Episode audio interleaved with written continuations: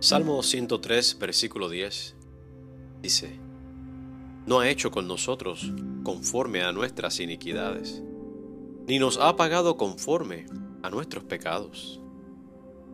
Cuando leemos este versículo, no podemos escapar el pensar en la gracia de Dios. La gracia de Dios se ve claramente explicada en la primera parte del versículo. No ha hecho con nosotros conforme a nuestras iniquidades. Esto es en esencia la gracia de Dios. Él no hace con nosotros lo que nos merecemos. Nuestros pecados merecen castigo y perdición eterna. Eso sería justicia, lo merecido. Pero Dios decidió no darnos justicia.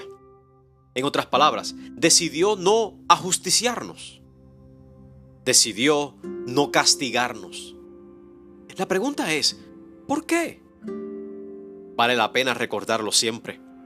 Cristo tomó el castigo en su cuerpo de carne y recayó sobre él lo que merecíamos nosotros. Eso, en esencia, es la gracia de Dios.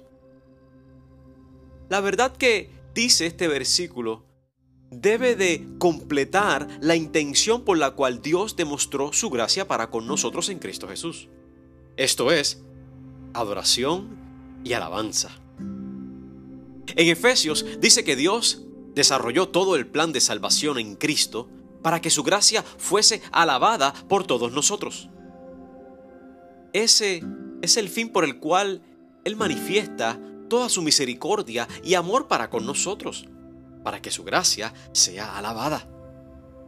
La bendición nuestra está y el gozo nuestro se centra y se experimenta en nuestra alabanza a Dios por la manifestación de su gracia para con nosotros.